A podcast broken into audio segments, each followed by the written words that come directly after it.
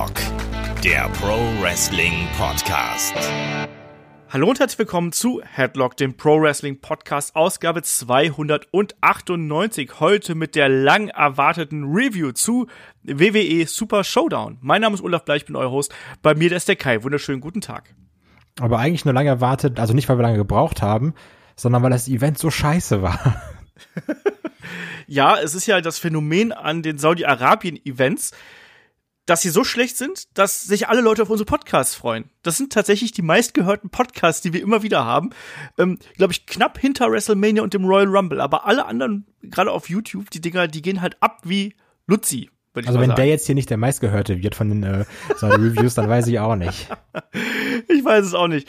Ähm, auf jeden Fall hat der Event all das versprochen, was er im Vorfeld, äh, nein, all das gehalten, was er im Vorfeld versprochen hat, so rum.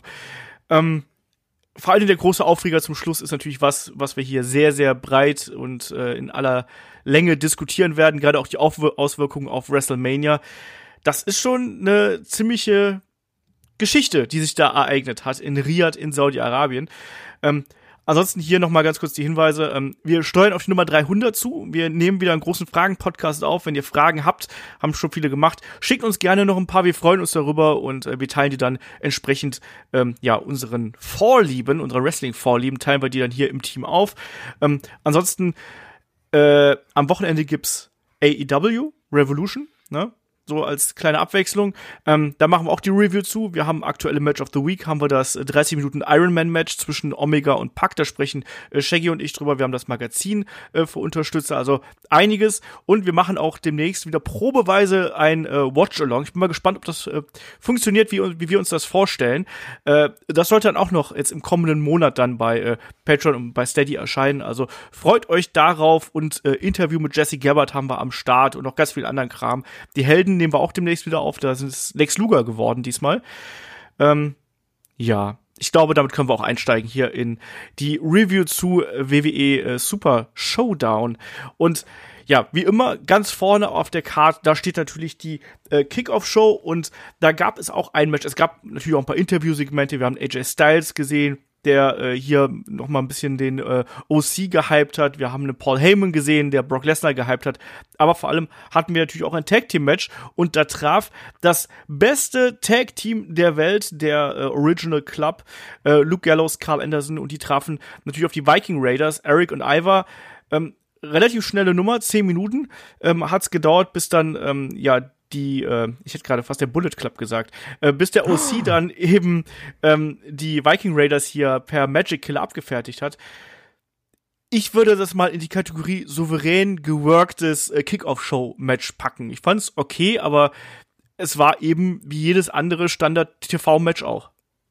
Ja, also ich muss noch sagen, ich habe nicht damit gerechnet, dass ähm, der Club gewinnt, weil ich aber auch vergessen habe, dass die ja quasi durch ihren Sieg ähm, als bestes Tech Team der Welt letztes Mal irgendwie so eine Art äh, Feldpower-Bonus haben, so ein bisschen wie Mansur, wenn er kämpft. Das ähm, stimmt. Ja, aber ich sag mal so, ist es irgendwie ein bisschen schade für die Viking Raiders, weil man ja eigentlich gedacht habe, die, habe, äh, die kriegen so einen kleinen Push, so gerade in dieser äh, Kevin Owens, ähm, Samoa Joe gegen äh, AOP, bla bla Story, gegen Rollins und sowas. Ähm, ja, aber man freut sich trotzdem auch, wenn der Club mal irgendwas gewinnen darf, weil die ja schon eher so eine Lachnummer sind. Ähm, ja, war ein Tag-Team-Match und nicht mehr, nicht weniger. Also zehn Minuten ist okay, kann man sich angucken, kann man aber auch genauso gut nach drei Minuten oder gefühlt nach einem Pinfall wieder vergessen ja, so ist es dann eben auch. Es wirkt hier natürlich auch inzwischen sehr, sehr souverän. Ich will auch gar nicht wissen, wie oft diese beiden Teams jetzt bei WWE inzwischen äh, ähnliche Tag-Team-Matches bestritten haben, egal ob bei House-Shows oder bei TV-Shows in irgendeiner Art und Weise. Also als ähm, wir in Düsseldorf waren, gab's das Match übrigens auch. ja, das, also nicht ganz so, so da war noch AJ Rollins dabei, glaube ich, aber ja. Ja, aber es wirkt eben auch so, die kennen sich inzwischen. Das ist alles souverän und gut. Mir hat hier aber das Feuer und die Emotion gefehlt und auch so ein bisschen das rohe, aber natürlich will man das auch gar nicht irgendwie in so einer Kickoff-Show haben. Dass beide Teams mehr können, wissen wir. Hier, finde ich, haben beide ähm, ihre Aufgabe gut erfüllt. Am Ende auch noch mit einer spektakulären Aktion, wo hier der, äh, ähm, der Moonsault von äh, Eric, glaube ich, war es, äh, daneben Nee, von Ivar ist daneben gegangen, genau, nicht von Eric. Ähm, ich komme immer noch nicht auf, ganz auf die na neuen Namen klar. Wenn das Hansen gewesen wäre, wüsste ich sofort, wer es war. Ich wollte gerade sagen, ähm, weiß bis heute nicht, wer wer ist. Ich habe ich hab das letzte Mal wirklich nachgeguckt und ich habe es wieder sofort wieder vergessen. ja, ne, das äh, sie sind auch, die Namen sind auch relativ austauschbar, muss man leider sagen. Also Ja, halt irgendeiner einmal- von Wiki. Genau, irgendeiner von Wiki. Egal, auf jeden Fall gute Tag-Team-Manöver, solide Tag-Team-Action, aber nichts, was jetzt irgendwie großes äh, Feuer entfacht. Feuer ist übrigens auch ein gutes Stichwort. Alter, was haben die da in Saudi-Arabien wieder abgeballert, oder? Als hier Jo. ähm, das Team von Seth Rollins losging, habe ich gedacht, wir müssten gleich die Feuerwehr rufen. Ja, nicht nur das Team, allein schon als, als die Show anfing, da war es direkt, ah, okay, Pyromania ist wieder am Start. Ich sag mal so, wenn, wenn du eine Show hast, bei der Umberto Carrillo Pyro bekommt, da weißt du schon, die haben gerade richtig viel Geld für Pyro übrig. Das muss halt groß wirken, denn da reicht nicht nur äh, der größte TV seit Barney Stinson, sondern da brauchst du auch noch entsprechendes Feuerwerk dazu. Hallo? Das ist wirklich so. Oh Mann, ey, ja. Ja, Schöner aber Vergleich. trotzdem, aber ich, ich sag's auch mal so, wenn man jetzt da selber sitzen würde und man hätte da so riesen Feuerwerk äh, wie an Neujahr irgendwie äh, in Australien, irgendwo in Sydney, ich hätte da jetzt auch nichts gegen. Ich würde es auch geil finden. Oder? Ja, also, weil dafür, dass du so eine Umweltsau bist, ist in Ordnung. Ja. Die Oma ist die Umweltsau. Ja. Genau nee, aber, das. Ja, also das, das macht auf jeden Fall das schon größer, auch wenn du jetzt zum Beispiel an den Ent äh, Entrance von einem AJ Styles denkst. Ich, ich liebe halt, wenn dieses Pyro da bei dem so zur Seite weggeht. Also das, Ja. das, das sieht einfach wirklich gut aus. Natürlich ist es hier so ganz, ganz krass over the top. Ähm, aber ja, natürlich ist es irgendwie auch cool, das zu sehen, ne? Unabhängig davon, weil wir alle lieben Pyro. Ja, bis zu einem gewissen Maß, sage ich mal. Das Pyrotechnik war schon Verbrechen, auch in Saudi-Arabien. das auf jeden Fall. Äh, kommen wir zum ersten Match, weil das war ja gleich das äh, Gauntlet-Match äh, um die äh, Two-Wake Trophy. Die sehr Ähm. prestigious ist übrigens, ne? Ja, ja. Also ich weiß Ja. nicht, ob du es weißt, haben sie, haben sie einmal erwähnt, glaube ich. Ich habe gehört, das ist derselbe Macher, der übrigens auch den grünen Gürtel von ähm, Braun Strowman entworfen hat. Hat der auch diese wunderschöne Statue entworfen. Ist der gleiche, der die Japan-Flagge entworfen hat. Einfach so gar kein, so kurz vor Feierabend, so auf dem Freitag. Ey, du sag mal, wir brauchen noch mal ganz kurz eine Trophäe. Der so, krieg ich hin. Ja, also im Endeffekt, dieses Gauntlet hier ist natürlich einfach nur dazu gemacht, dass man irgendwas hat, was man hier verteilen kann. Ich glaube jetzt nicht, dass der Undertaker sich diese, dieses Ding damit in die, ähm, ins Handgepäck nimmt, um hier mal das Ende vorwegzunehmen. Ja, auf jeden Fall hat man ein Gauntlet-Match. Vielleicht packen wir es einfach so. Und das fing sehr merkwürdig an, weil auf der einen Seite eine Bobby Lashley kam natürlich raus mit Lana. Lana entsprechend äh, gekleidet auch, wie es jetzt da für äh, entsprechend in Saudi-Arabien üblich ist. Und wir hatten einen R-Truth gehabt. Und ich muss sagen, ich finde es nicht doof, R-Truth in so einem Opening-Contest reinzuschmeißen, weil die Leute mögen den ja. Und du hast auch gemerkt, dass die Leute da Bock auf eine R-Truth haben und Bock haben mitzusingen. Aber dass er dann hier so lange durchhält und obwohl da nicht viel passiert ist, das fand ich ein bisschen merkwürdig. Wie hat dir das gefallen, die große R-Truth-Show hier? Ähm, also ich fand's erstmal schon, ich liebe R-Truth, ne? Also ich, ich finde, der ist super witzig, auch gerade mit diesem 24-7-Title und sowas. Ich find's trotzdem beachtlich, dass der nach irgendwie über zehn Jahren oder sowas immer noch nicht sein eigenes Theme rappen kann. Also, so, das sollte man auch mittlerweile mal hinbekommen haben. Alter, lecko funny. Ich habe das Gefühl gehabt, er hat sich nicht richtig gehört. Das war so mein Verdacht, dass er, der hat ja so Knöpfe im Ohr gehabt. Ich glaube, der hat sich nicht richtig gehört. Aber er kann's nie, egal wo er ist. so, das ist, das ist echt kacke. So, ich, sag, wie es ist. So, gib mir das Ding dreimal auf vor Ort und ich rapp dir das davor. Besser als Diese Jimmy hat nicht gut geflüstert, weißt du? Ja, wirklich. War kein careless Whisper. Ja. Ähm, aber wenn ich jetzt hier auch so sehe, die ähm, Zeiten, die das gegangen ist, ich glaube ja auch, das Match irgendwie mit Andrade war ungefähr so an der 13-Minute-Marke vorbei. Ey, das hat sich angefühlt wie mindestens 20 Minuten. So, Ja. ich mag Artus, ich, ich finde den witzig, wie gesagt, und ich mag auch diese John Cena-Sache da immer mit seinen äh, fast Five Moves of Doom, obwohl der AA ja nie durchkommt. Aber das, also das Match gegen Lashley ging irgendwie fünf, sechs Minuten und das kam mir zu lange vor. Mir auch. Also das auch. ähm, war ganz, ganz schlimm. Und ich finde auch trotzdem, dass an sich, ja, Truth im Opener macht schon Sinn, aber ich finde trotzdem, dass ein Gauntlet-Match als Opener keine gute Wahl ist. Weil Gauntlet-Matches immer Längen haben. Ja. Also es, es gibt halt kein Gauntlet-Match, was 60 Minuten lang geil ist. Unabhängig davon, dass das Ding hier nicht 60 Minuten ging, aber ähm, du weißt, was ich meine. Ich weiß, was du meinst, ja. Äh, auf jeden Fall, also das, das erste Match quasi hier mit Lashley gegen R-Truth, das hat sich ähm, gezogen. Und das Ende war auch ein bisschen, ähm, ein bisschen merkwürdig mit diesem äh, fehlgegangenen Spear und dann eben dem Cradle. Hm, wirkte ein bisschen merkwürdig und auch ein Bobby Lashley sah halt einfach hier wie ein Depp aus. Dafür, dass er so dominant vorher gewesen ist, ähm, hat das hier nicht so ganz gepasst. Es gab danach noch ähm, die Attacke natürlich äh, von, von Lashley, das war natürlich eigentlich dazu gedacht, dass man so ein bisschen die Emotionalität hier noch so äh, deutlich mehr schürt irgendwo. Und dass ein R-Truth hier wirklich dann kämpfen muss und dann, dass das auch der Dümmste versteht, so, das ist der Underdog hier, ne? Ach so. ja, ist doch einfach so. Aber. Ja, das- gut, gut, muss aber auch bei der Saudi Crowd sagen, so, die cheeren schon häufiger mal für die äh, falschen Leute, so wenn du wieder mal das Main Event anguckst. Das stimmt. Aber, aber sie cheeren inzwischen. Ich, ich finde, es ist äh, Ja, phasenweise- cheeren aber also wirklich sehr, sehr phasenweise, ne? Also Ja. da ist halt Stimmung wie bei New Japan. So dieses, aber das ist ja manchmal laut, obwohl New Japan ist, hat sich jetzt ja auch gebessert. Aber die sind halt am Anfang laut und dann sitzen sie auch lange auf ihren Händen. Das stimmt. Naja. Ähm, egal wie, auf jeden Fall erstmal R-Truth gegen Bobby Lashley, dann Bobby Lashley raus, äh, bearbeitet R-Truth dann noch weiter, gerade den Arm und solche Geschichten, ähm, mit der Ringtreppe dann eben auch. Ähm, und weiter ging es dann äh, mit Andrade, der hier rauskam. Und das, also, das Match war, ne, war halt ein Match, das kann man irgendwie so machen zwischen den beiden. Einen, äh, einen äh, Andrade am Anfang erstmal äh, überlegen natürlich, hat den, den Arm hier, die Schulter bearbeitet. Anschließend ist natürlich dann, hat Artrus seine, seine Hope-Spots hier bekommen, das hat auch gepasst. Aber die eigentliche Frage, die ich äh, ich hier stellen muss, was war das für ein Finish? Ja, es sollte ja diesen Back Elbow geben, so diesen, diesen den Jericho Finisher. Ja, ähm, sollte es ja geben. Und ähm, dann sind da ja beide mit dem Kopf gegeneinander geknallt und dann waren sie benommen, sind aufeinander gefallen. Und ich muss sagen, ähm, dafür, dass R-Truth vorher das Match gegen Lashley hatte, danach von Lashley nach Strich und Faden verwichst wurde, sieht ein Andrade hier sehr schwach aus als der US-Champ, oder? ja, Und sehr total. dumm auch. Also weil im Endeffekt, also das, das ist ja quasi wie jeder Cash in. Andrade kommt rein, äh, Hammerlock DDT und das Ding ist gegessen. Und Ja. der kämpft dann hier noch sieben Stunden gegen den und äh, verliert dann nach so einer dummen Aktion. Ja, lässt jetzt den US-Champ in seinem, glaube ich, Comeback-Match seit seiner Suspendierung gar nicht mal so gut aussehen. Ich meine, äh, nach seinem ähm, bösen DDT, den er auf den Beton genommen hat. Ja, ähm, ich fand dieses, dieses Zusammenstoß, den es da gegeben hat, den fand ich super merkwürdig. Und dass dann ein R-Truth auch so merkwürdig dann auf den Andrade fällt, dass Andrade, obwohl er noch relativ frisch eigentlich gewesen ist, dass er dann nicht mehr aufstehen kann. Ich weiß nicht. Das wirkt mir so ein bisschen zu sehr. Ja, hier R-Truth, der ist so ein bisschen trottelig und das wissen wir ja, ne, aber der hat jetzt auch hier einfach mal so einen goldenen Tag erwischt, weißt du? Ansonsten, manchmal gibt es so Tage, da läuft alles schief und das hier ist so ein Tag, da ist der Stoß in zwei mit Köpfen zusammen und auf einmal liegst du auf dem und hast gewonnen. Das hat wie so eine, so eine, so eine, so eine Stummfilmkomödie, so ein bisschen, so eine schwarz-weiß-Stummfilmkomödie. Ja, ich meine, ich, ich kann die Intention, die dahinter ist, hinter diesem Aufbau, den kann ich durchaus ähm, nachvollziehen.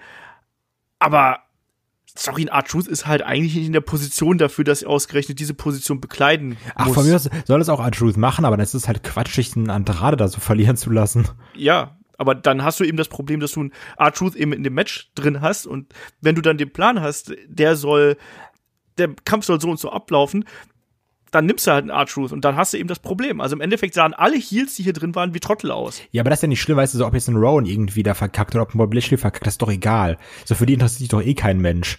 Aber, ähm, dass dann der US-Champ auch noch so blöd verliert, das ist doch eher das Problem.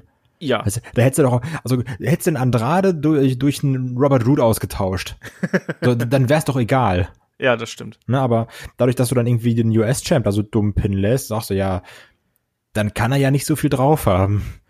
Genau. Nicht so viel drauf hat auf jeden Fall auch Eric Rowan, der ja übrigens mal hochintelligent dargestellt worden ist und Winzer und ich weiß nicht was gewesen sein soll. Und das hier auch da wieder, ne, ähm, äh, diese Aktion draußen dann, wo er sich dann hat quasi disqualifizieren lassen, ähm, das wirkte auf mich auch wiederum total dämlich. Nee, der hat den Käfig angepackt. Ja, trotzdem, du weißt, nee, was das ich ist meine. konsequent. Nee, der Käfig wird nie angefasst. Ja, Wenn der aber ist Käfig dir anfasst, aufgefallen, kriegt dass, eine gepaddelt.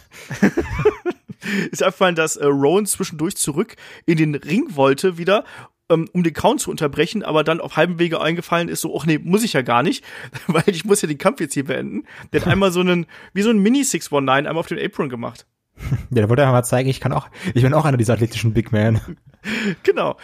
Ja, auf jeden Fall, das war auch äh, sehr, sehr kurz und knapp hier, was die beiden dann hier eben gezeigt haben. Und dann wurde, ähm, R-Truth wurde auf jeden Fall dann auch nochmal verdroschen hier mit dem Kopf gegen die ähm, Ringtreppe und dann eben die Ringtreppe nochmal an die Schulter und dann ist ähm, Eric Rowan hier disqualifiziert worden. Ich habe eine Frage. Ja. Bist du eigentlich interessiert daran, was in diesem Käfig ist? Ja, das ist äh, unser Running Gag im Magazin. Ähm, eigentlich ist es mir total wurscht, aber ich finde es irgendwie witzig, das zu fragen. Ja, Kai, was ist in der Kiste? What's in the box? Ja. ich möchte, also ja, also ich will es schon wissen. Im Endeffekt, keine Ahnung, so, so irgendwie so Pornoheftchen oder sowas. Und Ja. eine Mausefalle, damit keiner an die Pornoheftchen dran geht. ja, also, ah, das ist witzig. Wahrscheinlich ist es Hornswoggle. Sind wir Ja. ehrlich? Das Es ist, ist Hornswoggle. wahrscheinlich Hornswoggle. Oder ein Pooper Scooper. Ja. Ähm, der nächste Teilnehmer dann hier in dem äh, Gauntlet war dann aber AJ Styles. Und da habe ich mir dann gedacht, okay, R-Truth war schön mit dir bis hierhin und nicht weiter. Und das ging ja dann auch seinen ähm, relativ geregelten äh, Weg. Und AJ Styles mit seinen Tanzeinlagen, War witzig. das war witzig. Da, da konnte ich damit leben. Ja. Ähm, ich dachte übrigens, äh, AJ ist irgendwie im Regen und dann passiert irgendwie, dass der Ref bummt und dann geht das Licht aus, Undertaker ist da, Chokeslam und Truth gewinnt so das ganze Ding. Das dachte Ja. ich übrigens. Weil, wir können sagen, AJ Styles hat ein bisschen auch gedanced, aber der ist ja auch Profi natürlich. Ähm, hat dann der Truth auch noch ein paar Mal umgedreht, einen Calf Crusher angesetzt und dann war auch Essig. Genau. Ähm, dann, also tschüss Truth, war schön mit dir. AJ ist aber einfach überlegen, weil er AJ Styles ist. Ähm, dann natürlich, wir alle wissen, es ist nicht wie beim Rumble, es ist nicht spannend, sondern wir wissen, der letzte, der rauskommt, ist Rey Mysterio und wird diesmal gefeiert werden, nicht wie damals das Nummer 30. Ähm, aber Musik geht an, nichts passiert. Musik geht, glaube ich, nochmal an und dann sehen wir Backstage, wie dann Rey Mysterio vom äh, Club vermobbt wird. Denkst du, ah, okay, gut, dann wird jetzt sicherlich irgendwie der Undertaker auftauchen dann AJ sagt eine Heal, wie er ist, sagt, so, dann habe ich ja wohl gewonnen, ähm, macht den Ref an, sagt, erklär mich zum Sieger, macht den, den Ringansager und gleichzeitig auch ähm, den Glockenschläger da, den, den Ringglockenschläger an, sagt, hier komm, Leute, das Ding, ich habe gewonnen. Und dann gibt's eben die Ansage, wenn AJs Gegner bei 10 nicht im Ring ist, dann hat AJ eben gewonnen. Ähm, Ref zählt, AJ zählt sehr witzig mit, was ich auch wieder lustig fand. ähm, dann irgendwie, ich glaube, so bei 5, 6, 7 oder sowas sehen wir dann Backstage äh, den Club auf dem Boden liegen und sehen natürlich jemanden ins Bild laufen, aber nicht ganz, sondern nur die Füße oder so auf, auf Kniehöhe. Wir sehen Stiefel, sehen Umhang, wissen, Edge ist es nicht, der ist ja noch verletzt, ähm, ist der Undertaker. Der Gong geht an, alle rasten natürlich aus. Aber was mir einfällt, auf dem Weg von Undertaker zum Ring hätte man bis 60 zählen können. Ja, Also, Ich, ich sag, wie es ist. Schiebung. Meiner Meinung nach Schiebung. du weißt, wenn R-Truth hier so einen Field-Bonus hat, dann hat einfach der Undertaker die Kontrolle über die Zeit. Wenn Ja, der wirklich. Undertaker in der Räder kommt, dann vergeht die Zeit langsamer und dann ist jede Sekunde ist wie eine Minute. Weil er hat natürlich hier gefühlt, das ist ja ein langer Aufgang, keine Ahnung, drei Minuten bis zum Ring gebraucht. Ja, das kann man monieren. Äh, viele haben sich dann sehr darüber aufgeregt, wie dieser Kampf dann geendet ist, dass der Undertaker hier reinkommt. Ähm, es gibt eine kurze Ansage von AJ Styles, inklusive ich piek dem Taker auf die Brust, was noch nie eine gute Idee gewesen ist. Und dann gab es einen etwas merkwürdig anmutenden Chokeslam, sagen wir es mal so. Ich glaube, AJ wollte den halt einfach krass zählen, weil wir alle wissen, Undertaker ist jetzt nicht mehr so knackig. Ich glaube auch. Also das war auch mein Verdacht. Also ich will da dem Undertaker tatsächlich in diesem Fall nichts Böses unterstellen, weil es wirkte wirklich so, als wäre vielleicht auch ein AJ Styles deutlich höher gesprungen, als das ein Undertaker erwartet hätte oder sonst irgendwas. Das war auch so mein Verdacht. Und AJ hatte ja auch die Geschichte mit Edge gehabt, wo er auch gesagt hat, hier, ich will den besonders gut aussehen lassen. Und gerade auch wenn du mit dem Undertaker dann auf der Road to WrestleMania irgendwie bist und bei WrestleMania dann wahrscheinlich das Match bestreitest, willst du dich natürlich gut mit dem stellen. Vielleicht war das so eine Mischung aus ein bisschen Ringrost hier und ein bisschen Übereifrigkeit da. Und dann sah es eben merkwürdig aus. Ähm, was sagst du dazu, dass hier quasi ein Chokeslam, aus dem normalerweise jeder Zweite auskickt, hier für den Sieg gereicht hat für, gegen den AJ Styles? Ja, lässt natürlich, also wir kann man sagen, lässt den Styles irgendwie schwach aussehen, was auch stimmt. ähm, ist, also ich sag mal, das ist einfach alleine dem Zweck geschuldet, dass wir dieses Match noch bei Mania bekommen sollen und so gut wie gar nichts gezeigt werden sollte. Dass dann aber irgendwie so ein Styles dadurch gepinnt wird, finde ich jetzt trotzdem affig, wenn ich ehrlich bin. Also weil im Endeffekt, so gibt dem Chokeslam, geh aus dem Ring. Aber so, das, das geht halt nicht, weil man ja sonst auf die prestigious Two-Wike Mountain Trophäe geschissen hätte, was der Taker eh gemacht hat, indem er einfach konsequent dran vorbeiläuft. Ähm, ja, keine Ahnung, finde ich jetzt nicht so pralle. Ist, glaube ich, einfach nur Mittel zum Zweck. ich finde es echt einen merkwürdigen Aufbau für eine Fehde. Also diese Sachen, dass AJ Styles hier im Vorfeld quasi Undertaker so ein bisschen provoziert hat, das finde ich cool. Aber was ist denn jetzt die Konsequenz daraus? Also besiegt jetzt AJ Styles dann bei WrestleMania den Undertaker? Ähm, holt sich jetzt dann AJ Styles die Unterstützung vom OC gegen den Undertaker. Was auch jetzt nicht so geil ist, weil, wie du schon gesagt hast, der OC ist jetzt auch nicht gerade so das dominante Stable. Also im Endeffekt willst du, glaube ich, einfach so laufen und sagen, ja, ich war nicht bereit, so, du hast mich irgendwie äh, in, also hinterrücks attackiert, so nach dem Motto, äh, weil du kamst einfach ins Match rein, ich war jetzt auf ein Rey Mysterio vorbereitet und auf einmal kommt da so ein Wemser rein. ähm, also sowas wird's halt sein, ne? Ja. Ich kann mir das schon denken. Ich habe halt irgendwie nur nicht so richtig Bock, dass wir hier diesen Chicken Shit äh, äh, AJ Styles hier bekommen. Das ist so meine Angst, die ich hier vor der Feder habe. Das geht so ein bisschen Richtung Christian damals, ne? Ja, Also es irgendwie ist, so. Ja, ist schon eher mäßig gut. Ja, weiß ich nicht. Da bin ich irgendwie nicht so richtig von überzeugt, von, von diesem Aufbau. Und ich meine, sind wir ehrlich, Rey Mysterio und Undertaker hier, ich glaube, so schnell haben die noch nie äh, ihr Geld verdient. Ja, ach, meine Güte. Ich habe auch noch geschrieben, ich würde einfach mal gerne mein Geld so verdienen wie Undertaker. Obwohl wir natürlich alle wissen, der hat damals ganz viel gemacht, bla bla bla. Trotzdem ist es ein lustiger Gag. Genau. So ist das. ja, auf jeden Fall. Saudi. Verstehst Auf du Saudi wegen Arabisch. Hahaha. Ihr merkt schon, wir haben gute Laune irgendwo. Ich Wie weiß auch anders gar kannst du ja wie nicht das- verkraften, ne? Das ist Galgenhumor, oder? Du kannst das hier nur verkraften, wenn du säufst. Oh, du hast heute schon getrunken. nee, das, ich muss Okay. schon, ich muss Auto fahren. Getrunken wird Also. morgen, wenn Schalke gegen Köln spielt. Du Scheiße, okay. ja, wunderbar. Auf jeden Fall, ähm, hier beginnt dann wirklich der Aufbau endgültig zwischen äh, dem Undertaker und AJ Styles. Das Match wurde ja schon längere Zeit für WrestleMania hier gemunkelt und das werden wir jetzt auch bekommen. Glaubst du, ein AJ Styles kriegt hier noch ein gutes Match aus dem Taker ge- rausgekitzelt und gezogen? Also ich habe da schon, ich, ich weiß gar nicht, ich mit mehreren auch Kollegen drüber geredet. Ähm, ich sag mal ganz ehrlich, wenn du einen Taker am Ring steigen lässt, dann ist AJ Styles meiner Meinung nach mit die beste Wahl. Weil ein AJ, also ich traue dem halt auch zu, irgendwie gegen, gegen Besen zu kämpfen, das irgendwie gut aussehen zu lassen. Weil wenn du jetzt so sagen würdest, oh ja, hier so vom Charakter her, Fiend gegen Taker, äh, hat ja eh erledigt jetzt, ne? Aber das wäre, ähm, glaube ich, schlechter. Also ich glaube, wenn du sagen möchtest, ich möchte ein Match, wo man sagen kann, das kann man sich auch noch anschauen, dann ist AJ meiner Meinung nach eigentlich mit die beste Wahl, oder?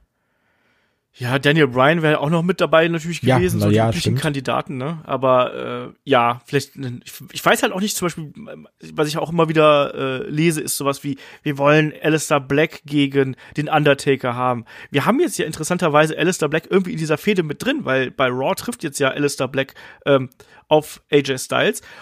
Bin mal gespannt, ob man da vielleicht zumindest so ein, eine kleine Verbindung zwischen Black und dem Undertaker irgendwo zieht. Da habe ich So. übrigens auch nochmal Bock drauf auf das Match. Das ist eine richtig coole Ankündigung. Ja, bin ich auch komplett bei dir.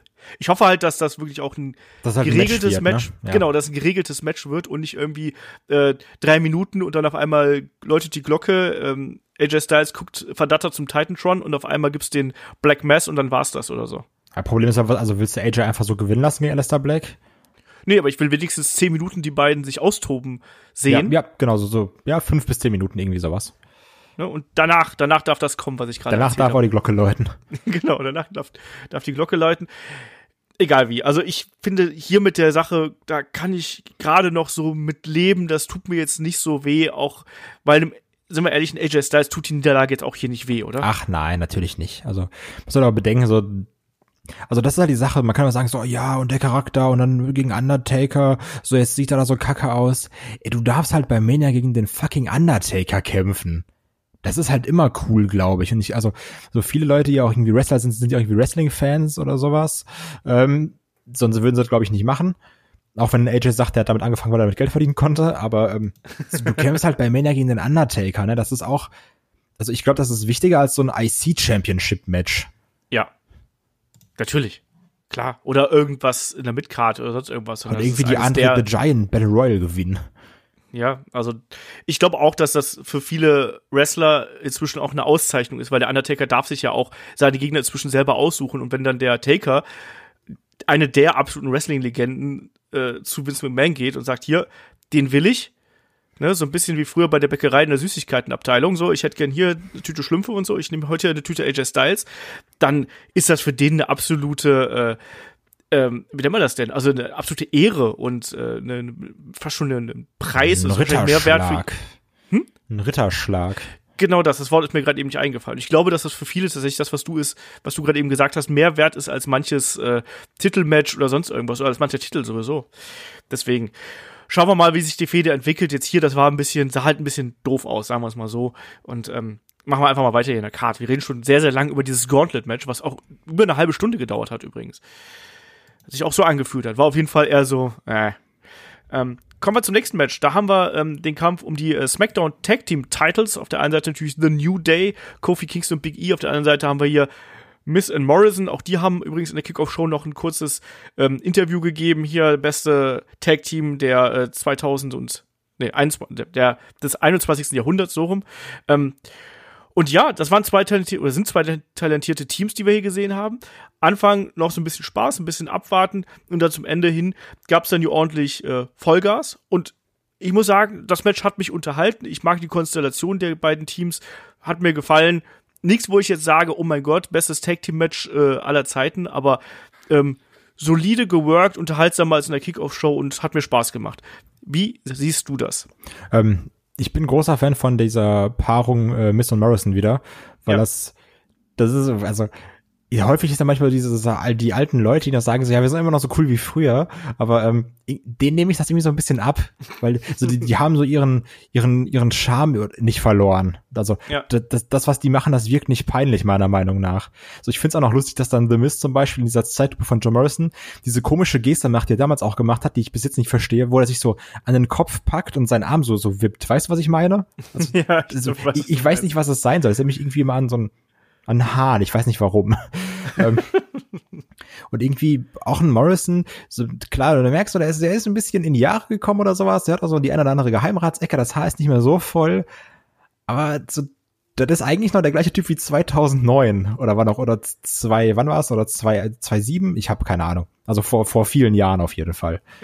ähm, ich finde das nicht schlecht, so ich sehe die beiden irgendwie gerne zusammen. Du merkst auch, dass die beiden unnormale Chemie haben und auch wirklich befreundet sind miteinander. Das merkst du irgendwie damit, wie die miteinander umgehen. So, ja, das guck mal, jetzt sind hier Tag Team Champion geworden, um mal das Ende vorwegzunehmen. So, die werden ihren Run haben. So, es muss ja nicht jeder hingehen, um irgendwie World Champion zu werden.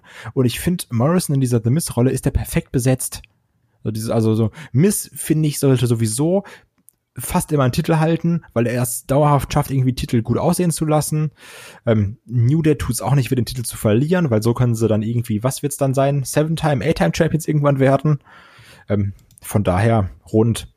Und ganz krasse Aktion, ähm, das war so eine Sache, die ich in Anführungsstrichen schon immer mal sehen wollte, ähm, wenn dieser Trust Fall von Kofi Kingston daneben geht. Mm. Das sah ganz böse aus, weil wo dann nämlich Kofi irgendwie in dieser No-Look-Manier übers Seil, übers oberste Seil springt nach draußen und äh, mit dem, mit dem Rücken in den Gegner reinspringt und The Miss geht halt einfach ein Stück zur Seite und Kofi fällt ganz böse auf den Rücken und das hast du dann ja später nochmal Zeitlupe gesehen. Das sieht richtig schmerzhaft aus. Ja, also das auf jeden Fall harte Aktion. Insgesamt auch die äh, Anzahl der der spektakulären Aktionen hier, die waren ja die waren ja alle da. Also wir haben Starship Pain gesehen, wir haben diesen Doomsday Double Stomp gesehen, wir haben all das, was irgendwo dazugehört. Ähm, und am Ende haben vor allem auch hier The New Day nicht klar verloren. Das finde ich übrigens auch ganz wichtig, dass es hier den, ja, genau. den, den Stuhlschlag gegeben hat und dass die beiden waren einfach unfair. Also ja, typische haben sich hier, eben, ne? Genau, die, die haben sich hier zum Sieg gemogelt. Ähm, dann hat The Miss eben Kofi Kingston ja einrollen können, hat sogar die Hose gegriffen, also Stuhlschlag plus einrollen und Hose greifen. Ähm, New Day gehen hier auch nicht als klare Verlierer aus dem Rennen, sondern das wird, das wird auch noch weitergehen. Und ich kann mir auch hier vorstellen, dass man das noch ein bisschen weiter ziehen wird, vielleicht auch noch ähm, eine andere Konstellation, vielleicht mit, mit einem zusätzlichen Tag-Team da noch mit dabei. Die Matches sind gut zwischen den beiden Teams. Sie haben eine gute Chemie zusammen.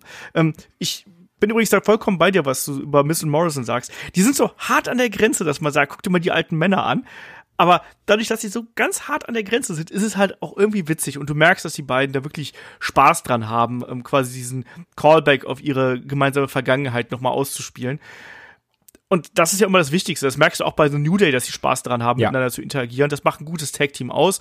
Ähm, hier haben wir ein solides Tag-Team-Match gesehen, ähm, knapp 13, 14 Minuten lang und haben neue Tag Team Champions und ich kann total gut damit leben, sage ich dir ganz ehrlich. Das war die beiden Tag Team Matches, die wir auf der Card gehabt haben, ähm, die großen Tag Matches, die haben mir beide gut gefallen. Beides nichts, wo man das Gefühl hatte, die sind hier über die über diese bestimmte Grenze gegangen, also diese Grenze innerhalb des Tag Team Matches, wo du auf einmal sagst, oh, was passiert hier? Aber das hier war auch ein gut geführtes Tag Team Match, das war unterhaltsam und mit dem Titelwechsel bin ich total zufrieden. Deswegen Ja. Das steht denen ja auch gut, den beiden. Natürlich, also, also wie gesagt, auch, und ich bleib dabei, The Miss kann Titel einfach tragen. Ja. Und ähm, die Frage ist jetzt, ich, die, die stellen wir uns schon häufiger und wir haben auch immer zwei gesetzte Teams. Ist vielleicht jetzt endlich Mr. Morrison das dritte Team in der Konstellation, wo wir sagen können, Usos, New Day, Mr. Morrison, gebt uns endlich das scheiß TLC-Match. vielleicht. Ne? Also für NXT ist ja schon ein Leitermatch angekündigt äh, für das WrestleMania Takeover. Vielleicht. Warum nicht? Also, ich wäre da sofort dabei. Und die Usos, die muss man ja eigentlich auch damit reinpacken. Und die drei Teams hier zusammen, fände ich unterhaltsam. Bin ich dabei. Würde ich kaufen. Sehr gut. Hm? Aber warum soll man schon auf die Fans hören? Ist ja, ne? Gibt ja andere Sachen, die viel wichtiger sind. So sieht's aus. Ähm, machen wir weiter. Wir haben ein kurzes Interview mit äh, Seth Rollins und seinem Disciple äh, Murphy hier gehabt. Ähm, solides Segment wieder. Ein, ein Seth Rollins in der neuen Rolle geht, wie ich finde, super auf. Ich weiß, du bist auch ein großer Freund von dem neuen ne? Monday ja. Night Messiah Charakter. Ähm, wir, wir alle ähm, also ja doch, ja, ich sag schon, wir alle, ich schließe das komplett Headlock mit ein, machen uns ja gerne mal darüber witzig, witzig ähm, dass Rollins nicht so der beste King ist im Umgang mit äh, Twitter. Aber zum Beispiel, es gab ja diesen einen Entrance, es war vor ein, zwei Wochen, wo dann Rollins mit seiner echt gut aussehenden Lederjacke, also so, so weißt du, jeder könnte die nicht tragen, aber Rollins sieht's gut aus, ähm, sein Entrance macht und da irgendwie so eine Frau ist und er geht so hin, nimmt ihre Hand und küsst die so und verbeugt sich auch so halb vor ihr und dann irgendwie ähm, das retweetet und den Papst antwittert und so irgendwie sagt so, ja, nimm das oder so oder guck dir das mal an. ich bin so, ja, ist schon ein guter Tweet. So, also macht viele schlechte, aber der ist schon witzig. Ja, ähm, ich sag mal, andere Wrestler können auch nicht mit äh, Twitter umgehen. Schöne Grüße an Goldberg übrigens an der Stelle. Der hat sich ja auch gleich mit Macaulay Culkin angelegt, der hier nach dem Titelgewinn ja sein äh, ich WrestleMania das gesehen. Was genau ist da passiert? Also ich habe ähm, nur gesehen, dass Shaggy was geschickt hat, aber das klingt witzig, deswegen erzählt's mir und auch den Leuten, die darüber auch lachen wollen. Äh, ja, Macaulay Culkin hat quasi nach dem äh, nach dem Ausgang des Main Events hat er eben getwittert, ich muss es mal gerade, ich muss es mal gerade aufrufen. Er hat getwittert. Man muss auch generell sagen, Macaulay Culkin auch einfach das Twitter Game komplett verstanden. genau. Also er hat dann, er hat getwittert, uh, I've just cancelled my tickets to Tampa Bay. Ne? Also ich habe gerade eben meine, äh, meine, meine, meine Tickets für Tampa Bay hier äh, abgeblasen, mehr oder weniger. Und dann, dann antwortet ihm Bill Goldberg, ähm, Dully noted dog, Daumen hoch, äh, böser Smiley. Ach ja, ja, also mit Twitter müssen da echt noch ein paar Leute üben, auch gerade, äh, es, es, es ist ein 54-jähriger Erwachsener, der da irgendwelche anderen erwachsenen Menschen über Twitter mit irgendwelchen Schimpfwort beleidigt. Das ist halt eigentlich ziemlich albern. Ja. Naja. Ist dieser Podcast eigentlich unter Explicit Lyrics? wenn du so weitermachst, ja. Yes. also, weil ich sag mal, wenn das jetzt nicht passieren würde, wäre Chris, glaube ich, auf ewig sauer auf mich. so, machen wir äh, weiter äh, auf der Card, weil äh, wir haben ja noch einiges hier vor der Brust. Ne? Wir quatschen hier schon so viel über die Undercard, bevor wir auch beim großen Main Event angekommen sind. Ähm, wir haben dann das Match zwischen Umberto Carrillo und äh, Angel Garza hier gehabt. Ich sag's mal so, Zuschauer war es relativ egal. Das war aber insgesamt ein solides Match. Ähm, und ja. Angel Garza glänzt weiterhin auch äh, bei Raw in seiner Position, die er da hat der Typ bringt einfach alles mit und äh, das war ein schönes Match. Ähm, auch die beiden können mehr, aber für das, was es gewesen ist, war es in Ordnung. Wie siehst du das? Ja, also man könnte sagen, das war so ein typisches Tour of Five Live Match, wo man immer sagt, Crowd interessiert sich nicht, aber es ist eigentlich richtig gutes Wrestling. Ja, Genau. Schnell geführtes Wrestling mit spektakulären Aktionen, egal ob es jetzt irgendwelche ähm, Enzo Igiris sind. Wir haben wieder einen äh, Angel Garza gesehen, der hier die, äh, die, die Butze sich wieder vom, vom Leib gerissen hat, was irgendwie dazu gehört. Wir haben Moonsault gesehen, wir haben äh, so eine Art Destroyer gesehen. Das war alles vollkommen okay. Das war alles vollkommen okay und ähm, für so ein kleines Midcard-Spektakel ähm, total ausreichend. Wenn ich da im Publikum ge gesessen hätte, ähm, wäre das für mich auch so ein Match gewesen. Einfach angucken, Spaß haben, passt schon. Zehn Minuten tut nicht weh. Ähm, deswegen, da hüpfen wir jetzt auch ein bisschen durch.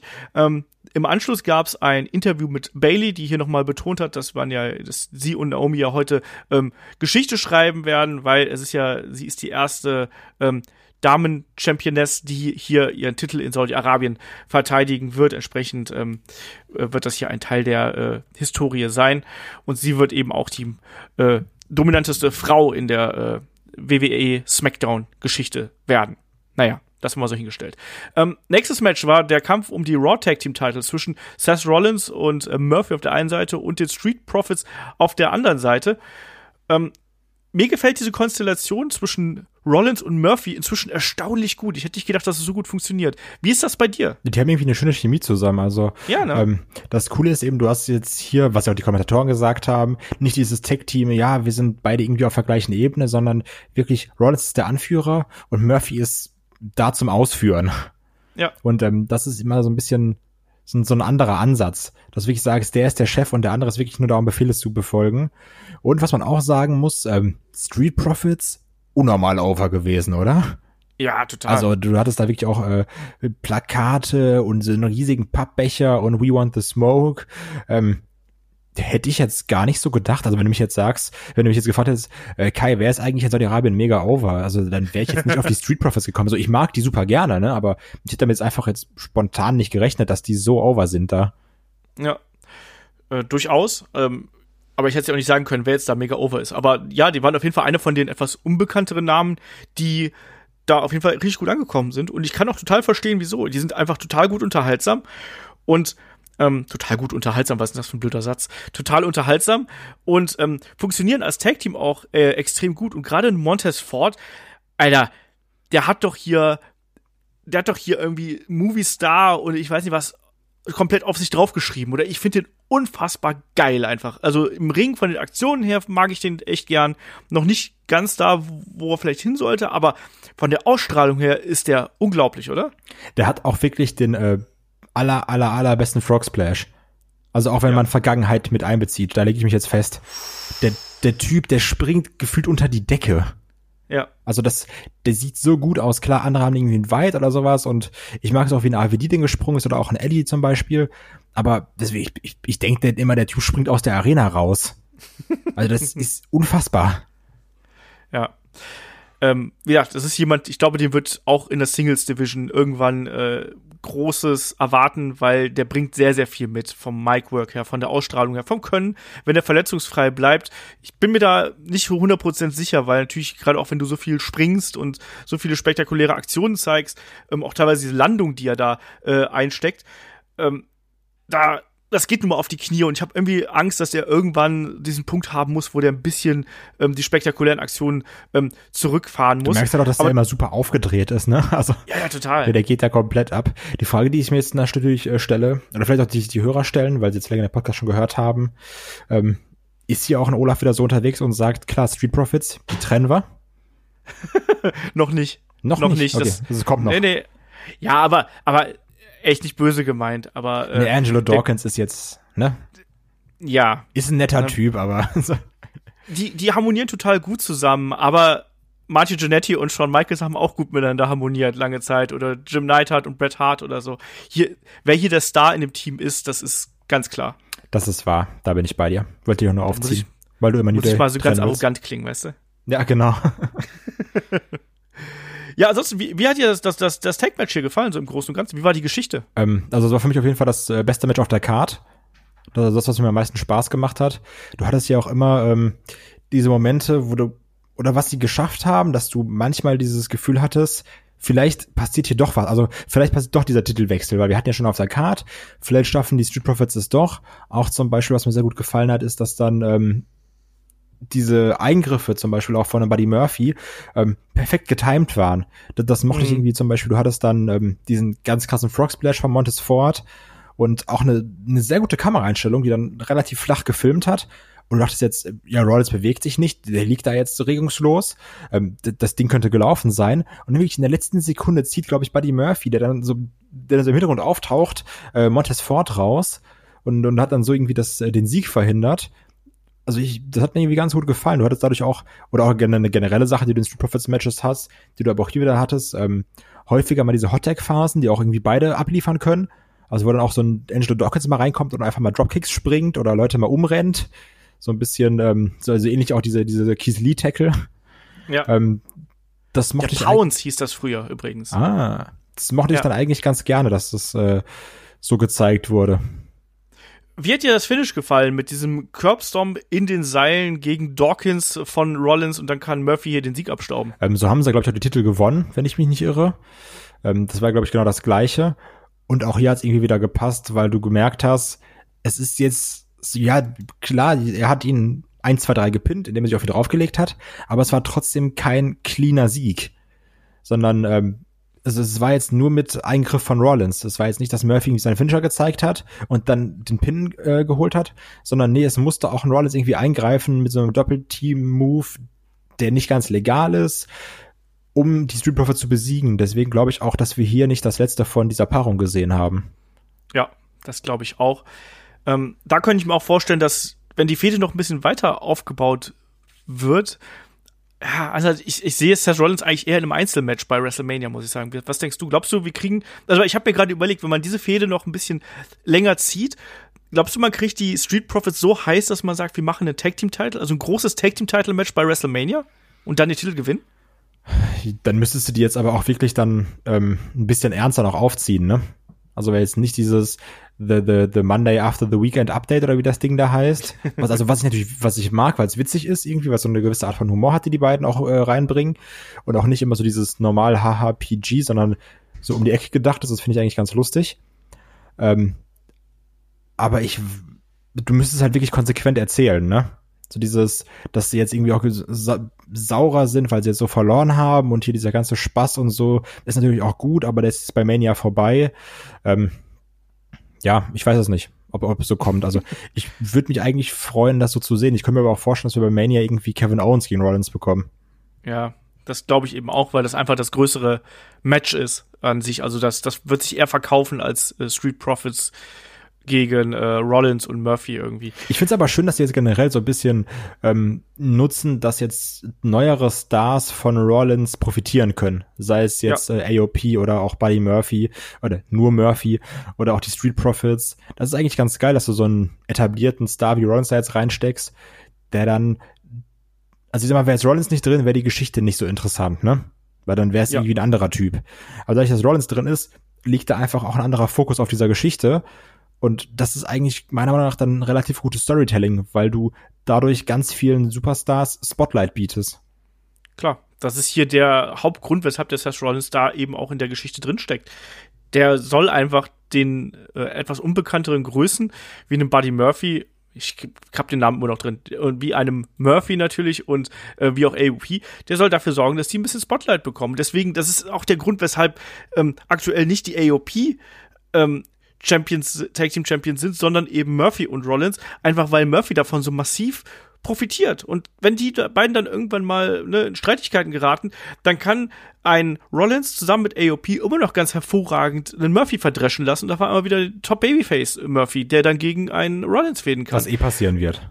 Ja, natürlich. Das, das, das ist der einzige Sinn und Zweck von so einem Stable, dass da dann irgendwann einer ausbricht und, ähm, und gegen den Anführer aufbegehrt. Und der Anführer ist Seth Rollins. Das haben wir bei Evolution gesehen und bei ganz vielen anderen Stables auch. Und das wird hier so kommen. Und eine Murphy wird aus der ganzen Geschichte hier gestärkt hervorgehen. Und das ist wichtig.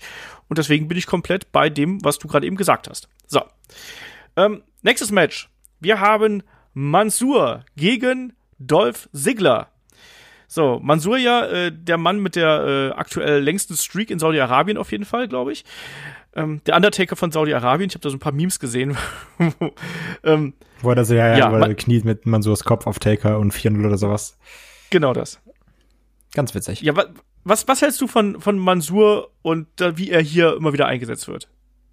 Ich könnte so den Witz machen und sagen, in erster Linie Abstand, aber das lasse ich sein. ähm, ja, Mansur ist halt, das ist, ähm, das gleiche wie letztes Mal, ne, wo er irgendwie Cesaro besiegt hat. Der kämpft gegen einen echt soliden Worker ähm, und gewinnt und cuttet dann seine Babyface-Promo. So, du siehst schon, der Typ kann auf jeden Fall wresteln. Also so, das ist mal außer Frage gestellt. Der Typ hat echt Potenzial. Der zeigt irgendwie ganz coole Aktionen. Der lebt aber momentan hier nur davon, dass es eben in Saudi-Arabien ist. So, der hat ganz coole Move, auch dieser Sliced Bread DDT oder was genau das war. Ähm, der sah echt cool aus. Ja. Und ich mochte auch zum Beispiel diesen, diesen ähm, eingesprungenen Neckbreaker, da wo, wo er übers Seil springt, du weißt, was ich meine, ne? Ja, Slingshot Neckbreaker. Genau, ja. den Slingshot Neckbreaker. Ähm, der ähm, Moonsault, der war relativ schlecht. Und mit relativ meine ich, der war schlecht, weil er mit den Knien genau auf Sigler gelandet ist, was, glaube ich, ja. ziemlich stark wehtut. Ähm, das hast du auch gesehen, dass Sigler danach so, oh, Fuck, Alter, was war das denn? Dein Ernst, Bro? Ähm, ja, genau das. Ja, genau aber das. also viel mehr musst du hierzu nicht sagen. Also mein Highlight da wirklich dieser Sliced Bread DDT, ähm, dass der Ref Robert Root rausgeschmissen hat, weil das ist immer geil, das kriegt immer einen Pop. ähm, ja, und also die Sache ist, wohin geht jetzt die Richtung? So ist er jetzt immer jedes Jahr da und sagt, oh Mann, ich habe mit eurer Unterstützung gewonnen, wenn, wenn die in Saudi sind und dann hat er irgendwie irgendwann 30 Siege und halt sagt dann, ja, das war meine Karriere jetzt. Oder ähm, macht er auch noch mehr? Weil ich glaube, der war ja auch letztens irgendwann mal, also oder vielleicht auch vor ein, zwei Monaten bei NXT hat er auch ein Match gehabt. Genau. Aber viel mehr passiert da, glaube ich, auch nicht. Und dann halt, ja, also das ist Also, alles so, natürlich, das ist, Wrestling ist sowieso inszeniert, das ist Wrestling in fucking Saudi-Arabien, gekauft mit ganz schlechten moralischen Werten, das ist noch mehr inszeniert. Und dann ist halt noch Mansur, was dann noch krasser inszeniert ist. Ja, also im Endeffekt, ich finde bei so einer Show, die so als Network-Special läuft, wo wir auch immer sagen, so glorifizierte Hausshow, da kann man sowas machen. Das ist Wrestling. Und es geht darum, dass man den Leuten, die da in der Halle sind, ein besseres Gefühl gibt. Zerstört das einen Dolph Ziggler? Nee, weil der hat eh nichts mehr zu verlieren. Das haben sie schon vorher geschafft. Genau, das haben sie schon, das haben sie schon vor vielen Jahren schon diverse Male verbockt mit dem Dolph Ziggler. Ähm, klar könnte man jetzt sagen, also liest man ja auch immer wieder, dass viele darüber enttäuscht sind. Ich finde, das, das kann man hier machen als Crowdpleaser einfach. Klar, man, man darf es jetzt nicht übertreiben, es darf jetzt nicht jedes Mal kommen. Aber es ist jedes Mal so. Ja, ich hoffe einfach, dass es jetzt in Zukunft nicht jedes Mal wirklich so der Fall ist. Ähm, ne Mansur, der ist ja auch noch super jung. Der trainiert bei äh, im Performance Center, der ist 24, der ist seit vier Jahren ähm, Wrestler, aber hat ja hier beim, beim Tryout in Saudi-Arabien damals teilgenommen. Ich habe mal so ein bisschen nachgeschaut. Ähm, und der hat eben auch noch nicht allzu viele Kämpfer auf seinem Buckel. Und ich finde trotzdem, dass der irgendwie ein bisschen was mitbringt. Ich finde, der hat eine gewisse Ausstrahlung. Das hat man auch zuletzt in der Kickoff-Show, wo er, wo er da auch durchs, durchs Programm geführt hat, hat man das gesehen der hat auch so im Ring irgendwie eine gewisse Ausstrahlung, aber der, der ist noch nicht fertig. Also der hat Nee. noch keinen Charakter. Das, das ist das, was mir momentan noch fehlt. Aber der ist, der ist kein schlechter und ich finde, der hat auch durchaus Potenzial. Ähm, will ich den jetzt regelmäßig bei Raw oder bei SmackDown sehen? So, nee. Sollte der vielleicht mal hier und da bei NXT so ein bisschen äh, reinschnuppern? Wahrscheinlich auch eher nicht. Aber sollte der bei NXT gefördert werden und sollte, sollte man aus dem was versuchen zu machen? Ja klar, weil der bringt einiges mit, was, was man als Wrestler braucht. Und der hat ein natürliches Charisma auch irgendwo, finde ich. Und ich glaube, dass, dass das, was jetzt mit ihm hier gemacht wird bei diesen äh, Saudi-Shows, ist, glaube ich, was, was im, Na im Nachgang ihm zum Nachteil gereicht wird, weil eben ganz viele ähm, Langzeitfans so ein bisschen dieses, das negativ im Hinterkopf behalten. Deswegen ist es wieder mal so, wie du immer so schön gesagt, vom Wand bis zur Tapete gedacht. Ähm, aber ich, also da, da, da zerbricht jetzt mein Herz nicht dran, wenn ihr Dolph Ziggler besiegt. Nee. Ja, soll sie machen. Das Match war okay. Ja, also das war fand okay. das, ne, genauso wie, nicht, nicht so gut wie das gegen Cesaro, aber ansonsten war das schon in Ordnung. Die müssen halt aufhören, ihn da so, so zu hypen und so, solche Sachen. Das, das ist halt Blödsinn. Aber grundsätzlich kann man das machen. Wenn so ein Match bei einer Hausshow stattfindet, ähm, dann sagst du auch, ja, okay, der hat mal hier seinen Moment bekommen. Freut mich für ihn. Glaubst du, beim nächsten Match ist das Herz eines Teilnehmers zerbrochen?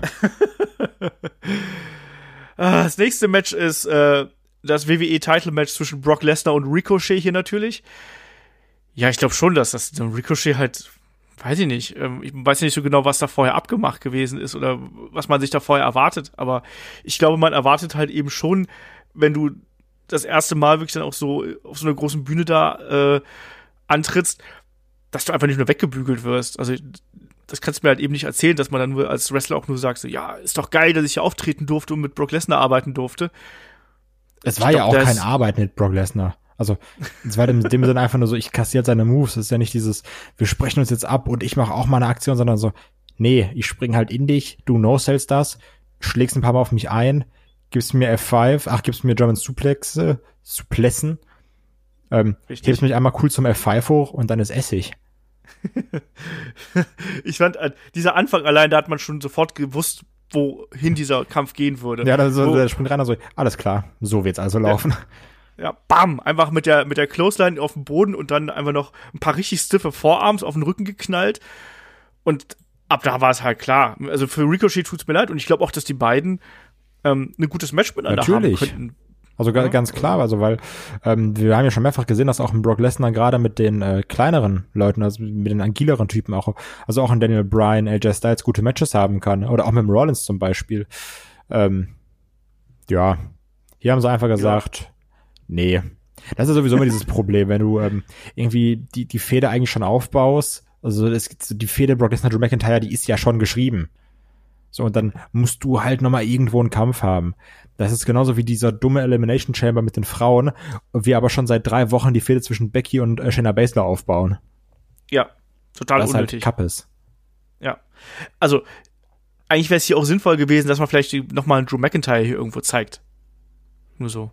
Ja, aber Nebenbei. auch halt äh, Flugkosten, ne? Ich weiß nicht, vielleicht hat Drew McIntyre auch keinen Bock auf Saudi-Arabien oder sonst irgendwas. Ich weiß es nicht. Ich habe nicht, ich habe nichts gelesen. Aber mich wundert das halt, dass man diese Chance nicht genutzt hat, dass man wenigstens mal kurz sagt, hier eine Videobotschaft oder sonst irgendwas, um das aufzubauen. Live via Ähm, Satellite. Ja, oder sonst irgendwas, ne? Live via WhatsApp-Chat. Ja. So. Oh Mann. Ja, also das, das Match hier war, war, war Quatsch. Also Ricochet tut mir da, tut mir da total leid. Brock Lesnar war halt hier Brock Lesnar äh, auf die schlimmste Art, wie wir einen Brock Lesnar kennen. Mehr kann ich dazu nicht sagen. So, aber ab diesem Match ging auch die Card deutlich bergab, wo ich vorher noch gesagt habe, so ja, war ja eigentlich so ist nicht das Beste, was ich in meinem Leben gesehen habe, aber so für so ein bisschen Berieselung äh, ist das durchaus okay. Mit diesem Match ging es dann so langsam deutlich bergab und es wurde richtig steil, als dann hier der äh, Käfig äh, ja aufgebaut wurde und wir haben Roman Reigns gegen Baron Corbin gesehen. Mein Gott. Also, die beiden haben doch schon drei Millionen Mal miteinander gearbeitet, jetzt inzwischen gefühlt. Ja. Und wir haben, wir haben gesagt, dass, dass das Rumble-Match war schon so grauenvoll. Ja, Wie, wie, wie kann denn sowas dabei rauskommen? weiß ich nicht. ja, also die Sache ist, die müssen ja wirklich ge gefühlt blind mit verbundenen Augen gegeneinander kämpfen können. Also weil die, das, die müssen nicht da auswendig kennen, besser als jedes andere Tech-Team. Die werden bei Millionen Hausshows gegeneinander gekämpft haben. Die werden jetzt, die haben Millionen beim TV gegeneinander gekämpft. Die haben zusammen Hundefutter gegessen. Die haben bei Pepperviews gegeneinander gekämpft. Und es war immer scheiße. So, du musst, zeig mir mal eine Fehde, die ein TLC-Match hat, die ein Fast Count Anywhere-Match hat, die ein Steel Cage-Match hat und richtig scheiße ist.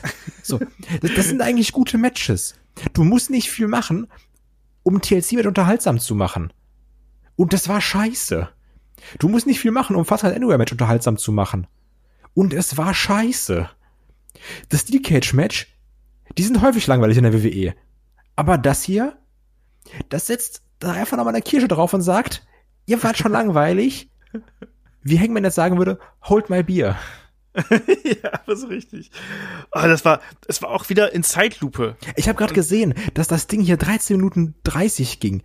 Das kam mir vor wie 13 Jahre 35 Monate, was da 13 mehr Jahre wären. Also fast 16 Jahre.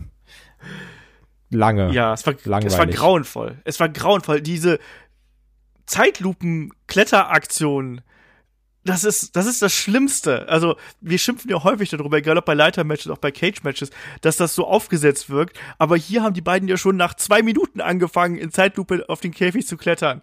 Dann lasst es sein, verdammt nochmal. Und alles, was hier im Ring gezeigt worden ist, war in Zeitlupe. Ähm, jede Aktion, und es war null Dramatik drin, selbst als die Kette ins Spiel gekommen ist, war null Dramatik drin. Ähm, es gab, es gab keine einzige große Aktion wirklich, in irgendeiner Art und Weise. Es hätte hier noch nicht mal den, den Käfig gebraucht in irgendeiner Art und Weise. doch, der war ja damit Baron Corbin nicht äh, entkommen kann. Ja, ja, ja, klar. Ja, ja. Ah, ja, weil, weil Roman Reigns dann auch nur Zeitlupe hinterher rennt oder was? Eben. Ach, ich, ich fand, ich kann, ich kann es dir gar nicht sagen, wie furchtbar das äh, äh, gewesen ist. Also ich verstehe nicht, wie man so langweilige Matches sag, ist. auf die Beine stellt. Es wird mich nicht wundern, wenn die heute nochmal gegeneinander kämpfen bei SmackDown. Möglicherweise. Ja, einfach nur so, weil dieses, ey, wir haben noch einen Sendeplatz und ja, keine Ahnung, also, Roman Corbin, habt ihr Bock? Und die so, eigentlich nicht, aber hilft ja nix. Irgendeiner muss es ja machen, ne? Also, das echt Respekt. Ja. Ich glaube, das ist wirklich, ähm, ne, klar, ich bin ja dafür bekannt, dass ich gerne in Hyperbeln spreche, aber das ist wirklich die langweiligste Fehde, an die ich mich seit langem erinnern kann. Weil so klar, du Ja. hast immer Kackfäden, aber die gehen dann irgendwie einen Monat und haben so gemerkt, ja, das lassen wir sein. Das Ding geht jetzt, glaube ich, seit November oder Dezember. Und es wird nicht besser. Es wurde Ja. nie besser. Es war immer, also es fing langweilig an und wurde dann nur noch beschissener. Ja, es ist eine komplette Totgeburt, diese Fehde. Und wenn du dir jetzt überlegst, dass aus dieser Fehde einem, ein Main-Event-Match für WrestleMania aufgebaut werden sollte. Ein Roman Reigns sollte hier seine Road to Redemption gegen einen Baron Corbin bekommen. Ne, und hier, der ist voll gedemütigt worden mit dem Hundefutter und so weiter und so fort. Und jetzt hier bekommt er endlich seine Rache. Und daraus resultiert dann im Nachgang das große Titelmatch.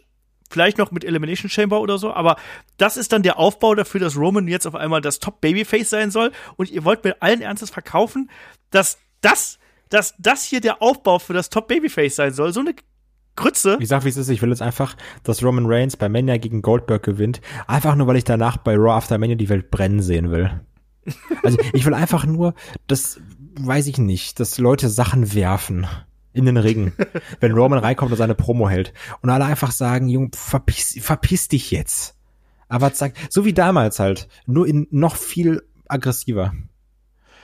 Ähm, Preisfrage, glaubst du, es gab in diesem Match kein Spear von Roman Reigns, weil wir im Main Event so viele Spears gesehen haben? Nee, ja, Superman Punch mit einer Kette, das ist doch, das ist sehr effektiv. Dachte, vielleicht wollte man nicht diesen Konflikt oder diesen Kontrast haben von dem einen Spear und dem anderen Weil Spear. Lashley ja schon so wenig Spears gezeigt hat, meinst du?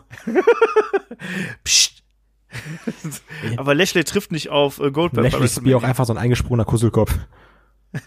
Bitte was? Ja, Lashley Spear ist so ein eingesprungener Kusselkopf. So ein, Wa- Was ist ein Kusselkopf? keine Ahnung, wie nennt man das in Köln? So ein, so ein, ja, ein Kusselkopf. Ein Purzelbaum ja, oder genau was? so.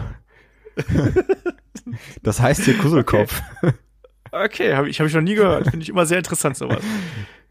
Purzelbaum, genau, das war das andere Ja, Wort dafür.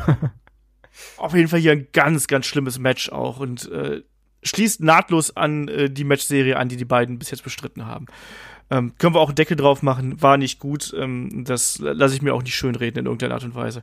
Ähm, weiter ging es mit dem äh, Damen-Titelmatch hier um SmackDown äh, Championships. Ähm, Championess Bailey gegen Naomi.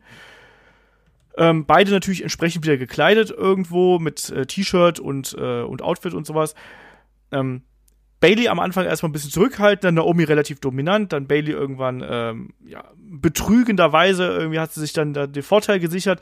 Ähm, das war so ein Match, das ist für mich nie so richtig in Fahrt gekommen. Naomi funktioniert für mich auch gerade vor dem Publikum hier überhaupt nicht. Aber so die ist halt wirklich. schon mit einer der besseren weiblichen Wrestlerinnen, ne? Finde ich.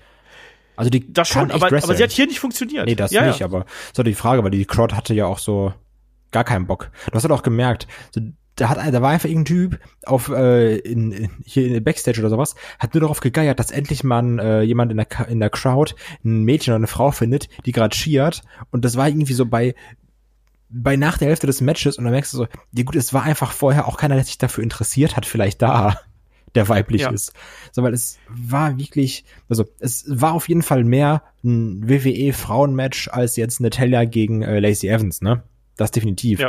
Weil du gemerkt hast, ja, hier passiert was, hier ist auch eine Geschichte erzählt worden, die auch in den Vorwochen bei SmackDown da kreiert wurde. Aber letztendlich war es halt auch nichts Besonderes. Also ich muss sagen, diesen, ähm, diesen Spagat-Drop, den dann der Naomi Ja. gezeigt hat auf Bailey, den fand ich richtig krass. Ich mir so denke, das muss echt wehtun. Den Beiden. fand Bailey, glaube ich, auch richtig krass, so nach ihrer Reaktion. Da habe ich mich auch gewundert. Also, hat, wusste die jetzt nicht, dass das kommt oder sowas? Weil die war auch so, what the fuck? also ich glaube, das war auch wirklich ihre Mundbewegung. Also irgendwie sowas hat sie gesagt in der Art. Ja, ja. Ähm, ja, also wie gesagt, eine Naomi kann schon kämpfen. Die, die zeigt irgendwie coole Moves. Auch dieser Springboard-Kick und sowas, den sie da immer zeigt. Ähm, du hattest ja auch diesen Nearfall mit dem Belly to Belly, dass der nicht durchgegangen ist. Ähm, ja, das Ende, ist das gut, ist das schlecht? Ist auf jeden Fall was anderes mal, oder?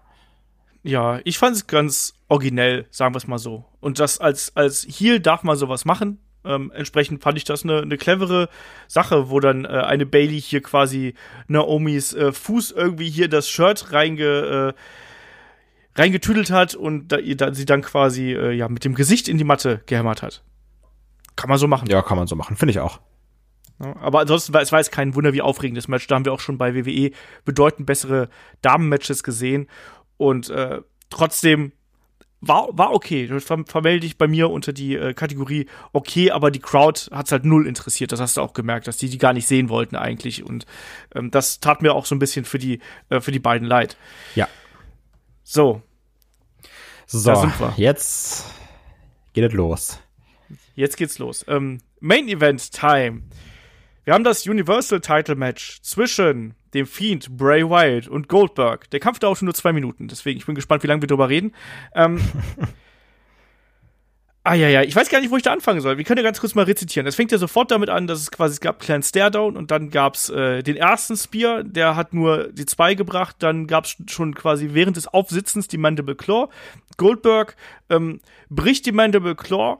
Ähm, es gibt drei Spears, ist der der äh, Pinfall folgt. Es, der Fiend kickt bei zwei raus. Ähm, es gibt wieder die Mandible Claw. Goldberg verpasst dem Fiend einen Headbutt und ein paar Knie.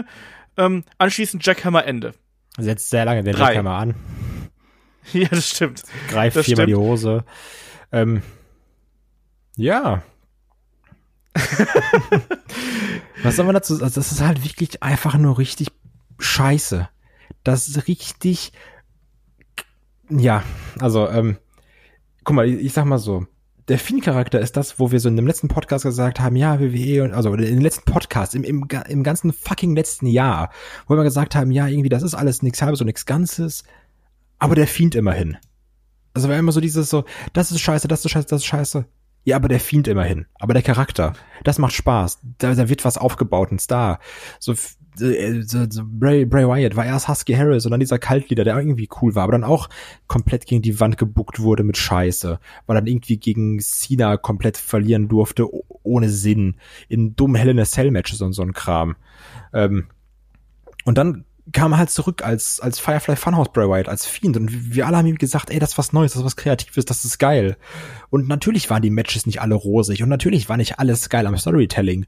Und wir hatten dieses grottige Hell in a Cell Match oder dieses dumme Hell in a Cell Match mit Rollins. ähm, aber der Fiend war immer so das, was mir in den letzten Monaten super viel Spaß gemacht hat. Wo ich immer gesagt habe, was auch immer so meine, mein, mein Lazarett der Hoffnung war, um WWE zu verteidigen, wo ich gesagt habe, ja, die machen ganz viel Kacke. Aber der Fiend ist halt geil. So, so, so geh mir weg mit deinem AW, so, die haben halt, der Fiend ist gut. So dieses, ja, guck deinen 30 Minuten Matches, aber der Fiend. Und das wurde halt für mich hier mit diesem Ding komplett vor die Wand gefahren. Weil ich hasse es auf den Tod, diese scheiß irgendein Wix-Part-Timer gewinnt von einem Pay-Per-View den Titel. Also immer so dieses, ja, bei Elimination Chamber oder so ein Kram, darf dann Part-Timer den Titel halten, um dann in Mania reinzugehen. So, das war bei CM Punk scheiße, das war bei Kevin Owens und Goldberg scheiße. Und das ist hier wieder genauso. Also das ist für mich halt hier noch viel schlimmer. Weil du hast diesen Charakter, der ja, ähm, durchs No-Sellen von Offense bei einem Rollins, bei seinen ganzen Gegnern, auch bei teilweise bei einem Brian, ähm, so übermächtig dargestellt wird. Und dann kommt halt dieser alte Mann, der echt nicht mehr wresteln kann und auch nicht soll, der da nur für diese dummen Saudi-Shows kommt, um dann ein schlechtes Mensch gegen Taker zu machen und darf den dann pinnen nach vier Spears oder nach, ja doch, nach vier Spears und einem Jackhammer? Einem hässlichen Jackhammer. Einem sehr hässlichen Jackhammer. ähm, das ist halt für mich, also das ist so ein heftiges vor den Kopf stoßen von ganz vielen Fans, ne? Und ähm, so, ja, was sollst du denn dann antworten, wenn dann so Leute sagen, so, ja, ich habe eh schon vor so und so lange aufgehört, WWE zu gucken, das ist eh nur noch Kacke. So, ja, was willst du? Ja, da kannst du auch nur zustimmen jetzt momentan, oder? Das ist wirklich eine richtig dumme Entscheidung. Da merkst du wieder, das ist, es ist doch scheißegal, was ein guter Charakter ist. So letztendlich ist die größere Entscheidung immer, womit können wir gerade mehr Geld machen, womit können wir gerade mehr Geld rausholen. Wenn wir da einen Goldberg reinstellen gegen einen Roman Reigns, das ist das, nicht was die Leute sehen wollen, aber was der Casual Fan kauft. Weil das sind Namen, die kennt man, das ist irgendwie etabliert. So, ist doch ganz egal, wer sich irgendwie das ganze Jahr seinen Arsch aufreißt, um da irgendwie eine Story oder einen Charakter abzuliefern. Also bei Mania wollen wir das große Match haben und das ist jetzt wirklich anscheinend Goldberg gegen Roman Reigns. Und keine Ahnung, da kann ich halt nichts Gutes dran sehen. Absolut nichts das macht, also ich finde es immer hart zu sagen, so jetzt ist der Fiend-Charakter kaputt und, und broken oder sowas, das ist halt immer noch dummes Wrestling und letztendlich, klar, kannst jetzt den Fiend irgendwie gegen John Cena stellen und das wird sicherlich auch eine interessante Fehde, aber das hinterlässt trotzdem so einen unangenehmen Beigeschmack. Ja, das ist ein Riesenbruch natürlich in der Charakterdarstellung eines Fiend, was du auch gerade eben schon alles gesagt hast.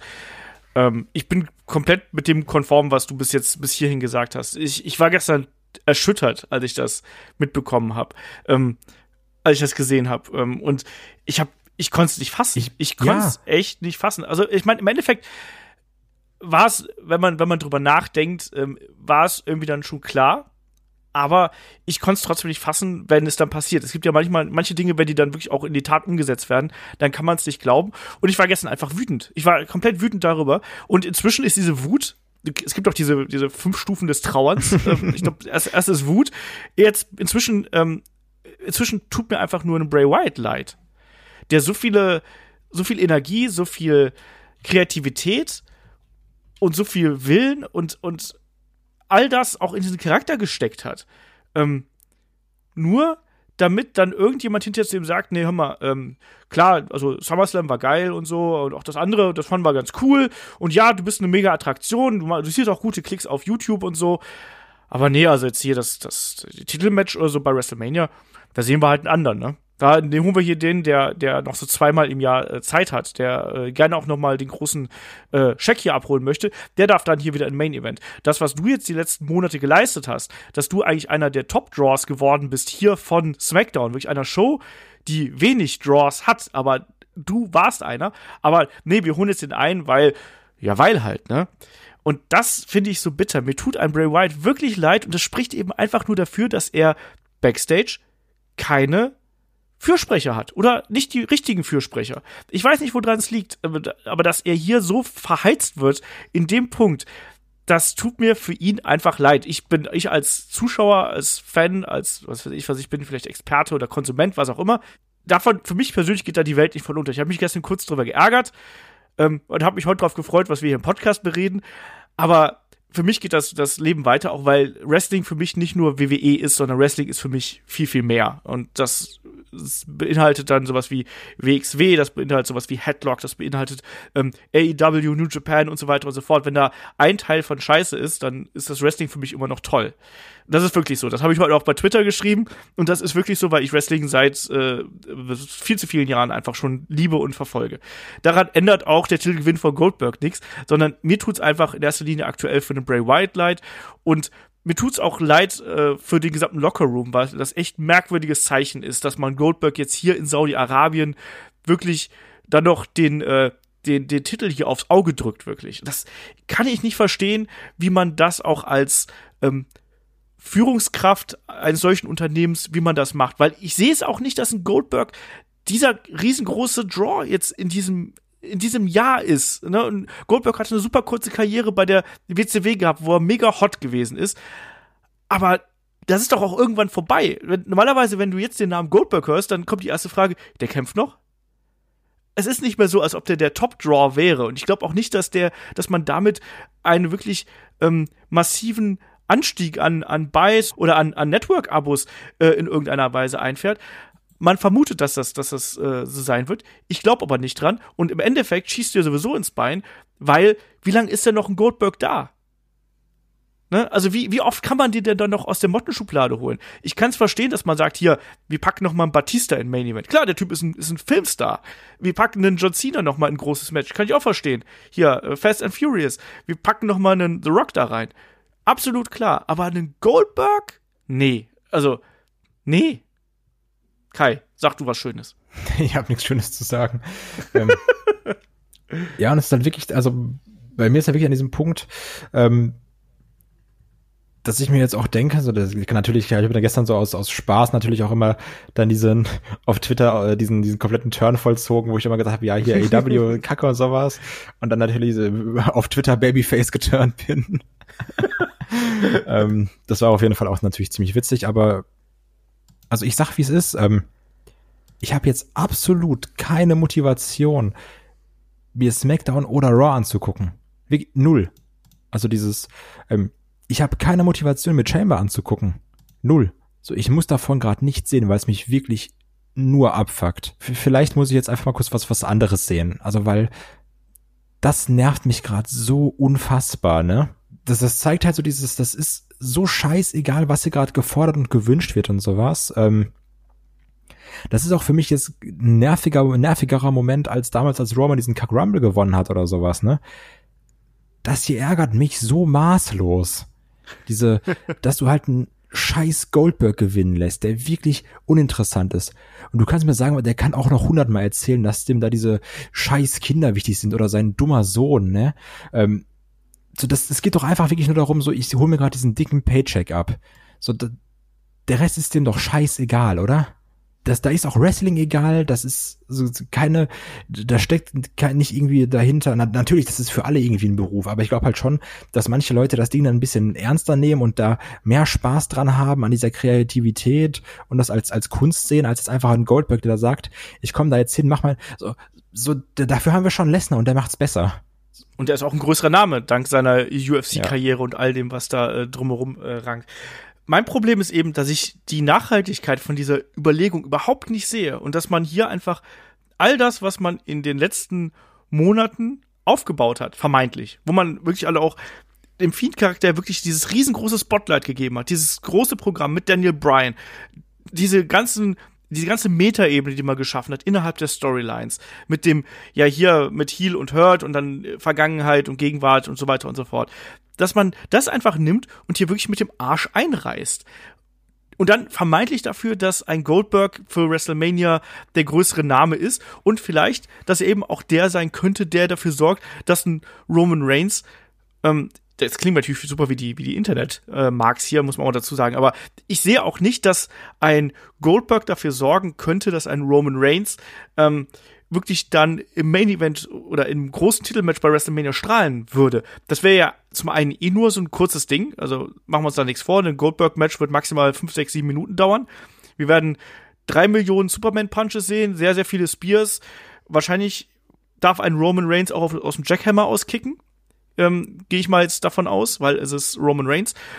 Und ich glaube, dass einfach beide ausgebuht werden. Einfach ja, beide. Das glaube ich auch. Goldberg rein, er wird ausgebuht und es wird ein Roman Reigns, wird auch ausgebuht werden, weil die Leute genauso wie in den letzten äh, fünf, warte mal, das ist 36, das ist WrestleMania 36, äh, Romans erster Main Event 31. war bei, äh, bei 31, ja genau, fünf Jahre.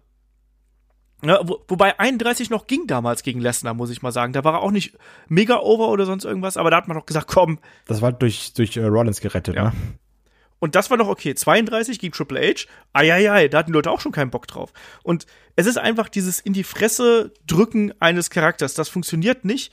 Ähm, wenn dieser Charakter, der stagniert doch auch. Guck mal, das ist seit, seit fünf, sechs Jahren, ist, ist es dieselbe Figur, die wir da sehen. Die entwickelt sich null. Und dann kreierst du wirklich was Geiles mit dem Feed. Und dann schmeißt du es einfach in die Mülltonne in dem Moment. Klar, ich glaube auch, dass der Fiend-Charakter jetzt nicht komplett kaputt ist. Man hat ja auch gesehen, dass der nach dem Match, ähm, nach dem Match wieder aufgestanden ist und dann quasi hier gesagt hat, hier, ne, äh, ne, ich bin noch nicht fertig und so. Dann geht das Licht aus und der Fiend ist verschwunden. Man kann den auch irgendwo wieder aufbauen, aber diese Figur hat jetzt sowas von massive Risse bekommen. Also ich habe halt ja? keinen Bock wieder auf dieses. Ähm, natürlich kann man den wieder aufbauen und damit könnte ich auch leben, dass man wieder aufbaut. Aber ich habe halt keinen Bock auf dieses, ähm, ja, so im Februar lassen wir halt unsere Topstars, die gerade heißen, den Titel verlieren und im Mai scheißen die Leute da eh wieder drauf, weil dann, dann machen wir dann wieder interessant, dann ist halt Mania vorbei. So, ich habe auch keinen Bock, dass das funktioniert.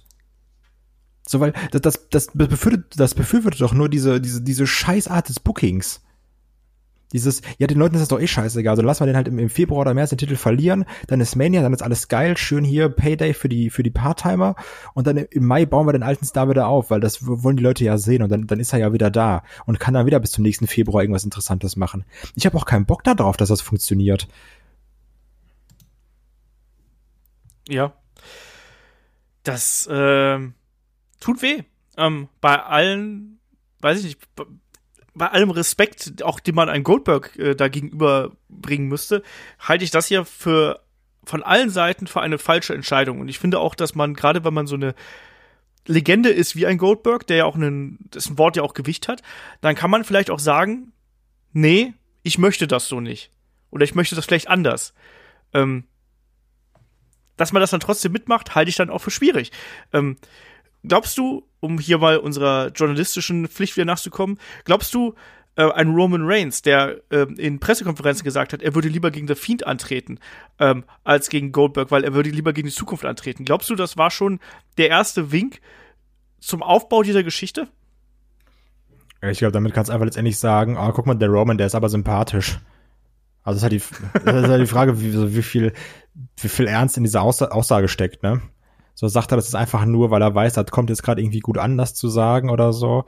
Oder ist ihm das genauso scheißegal, gegen wen er kämpft? Ähm, keine Ahnung. Also ich, ich weiß es wirklich nicht, was da die, die Intention war oder ob das jetzt der Beginn dieser Storyline war.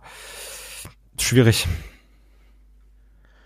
Ja, es, es, es fällt hier natürlich auch schwer, so ein bisschen die Neutralität zu bewahren. Und ich glaube, das muss man auch gerade gar nicht. Ich glaube, das sind so Momente, ähm, da darf man auch mal wütend sein. Und das ist, glaube ich, dann auch in dem Augenblick vollkommen okay. Natürlich könnte man jetzt sagen, wenn dann die, also es kann durchaus sich natürlich auch noch alles anders entwickeln. Für den Moment aber ähm, sehe ich einfach nur einen riesengroßen Scherbe, Scherbenhaufen hier.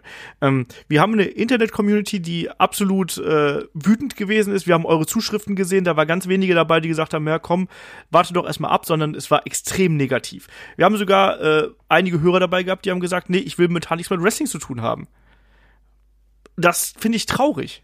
Und das, das tut mir als jemand, der hier mit Leidenschaft auch sowas wie Headlock betreibt, das tut mir weh, sowas zu lesen in dem Moment, wegen solchen Ereignissen. Und dass eine Promotion es schafft, ganz offensichtlich an so vielen Fans vorbeizuarbeiten, aus dem einen oder anderen Grund, sei es eben wirtschaftliche Gründe oder, oder, oder andere Marketinggründe, was auch immer, was auch wirtschaftliche Gründe sind im Endeffekt, ähm, das wundert mich inzwischen zwar nicht mehr wirklich, aber es schockiert mich. Und ähm, da muss man sich dann eben auch fragen, in welche Richtung geht denn das mit dem Marktführer?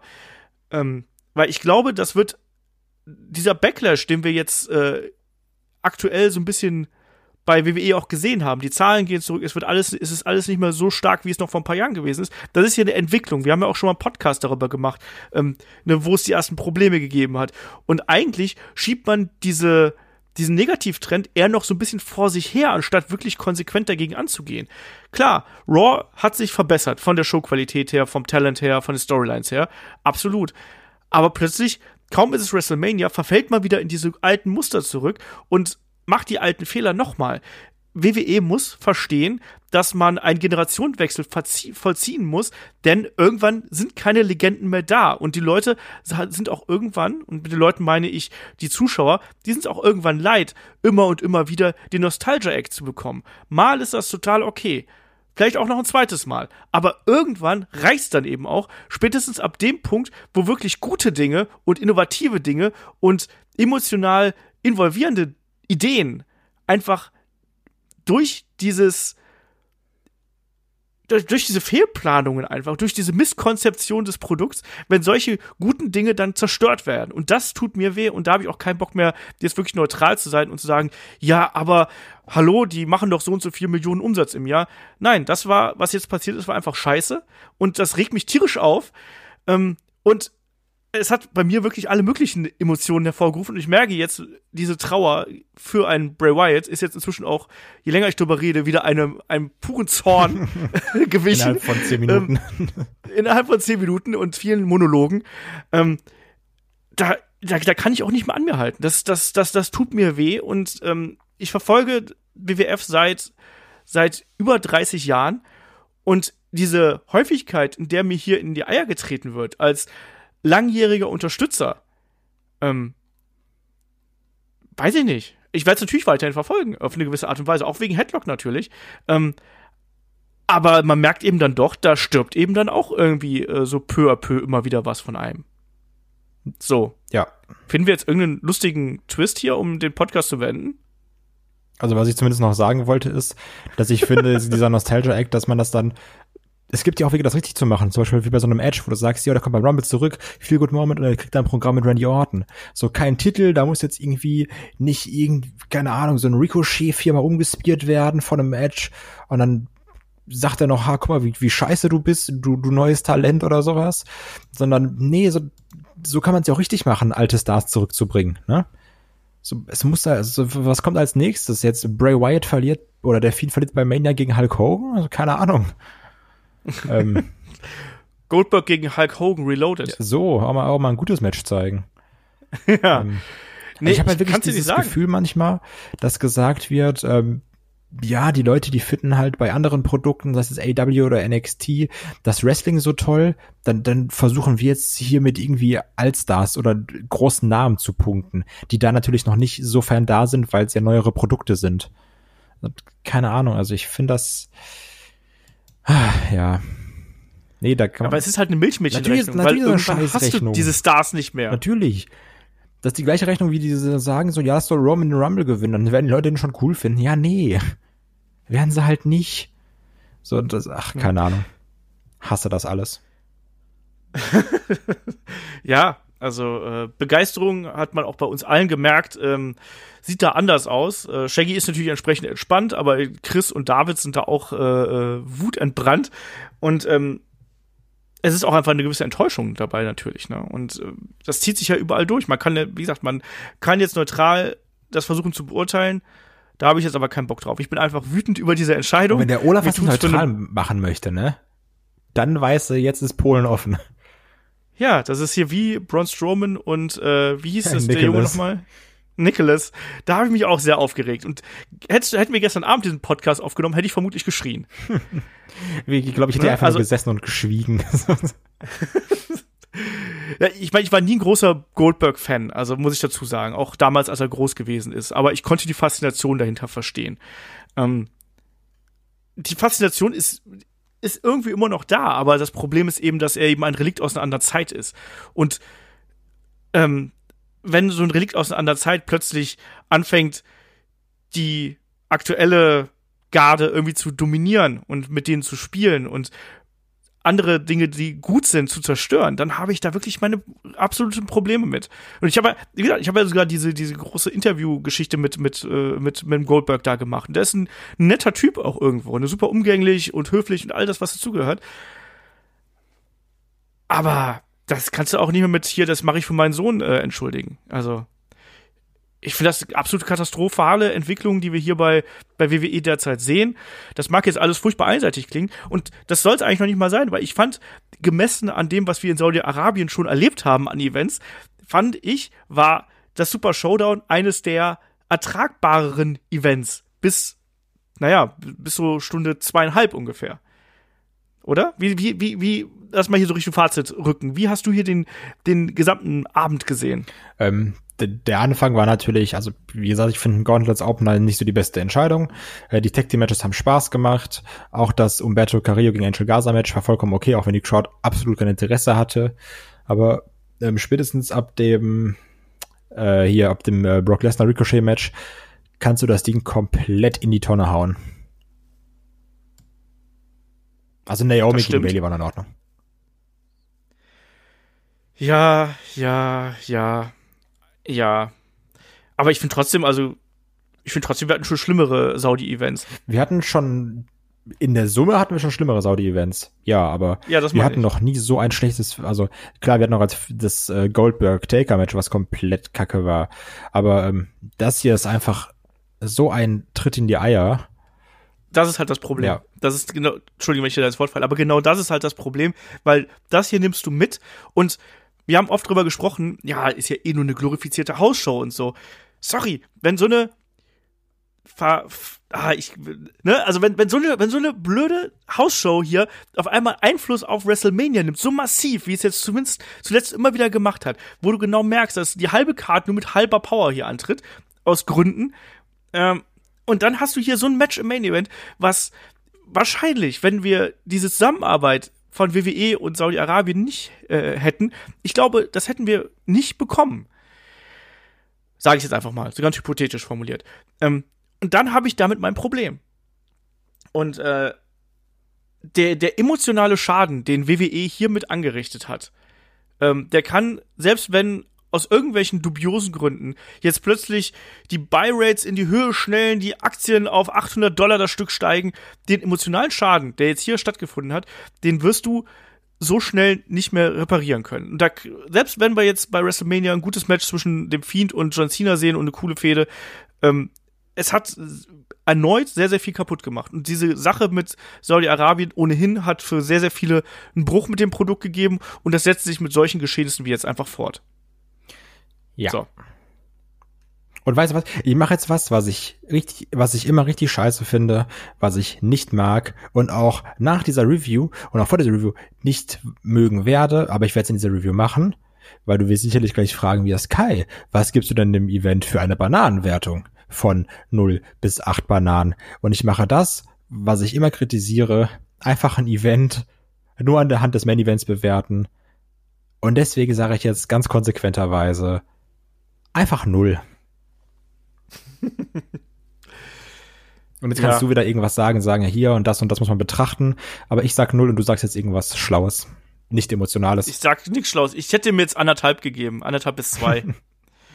ähm, einfach, weil da waren ja auch okay Matches dabei. Aber in der Gänze natürlich und wie gesagt die Nachhaltigkeit von diesem Event ist äh, ganz schlimm. Ähm, die, das, das der Main Event ist ein ganz schlimmes Zeichen für den gesamten Locker Room und für die gesamte äh, Industrie. Und das tut einfach nur weh. Deswegen bin ich bei der Null eigentlich auch fast mit bei dir dabei. Ich bin aber trotzdem noch ein bisschen äh, neutraler und sage, ich gebe eine anderthalb bis zwei. Versuch's zumindest, auch wenn ich mir gerade auf die Zunge beiße.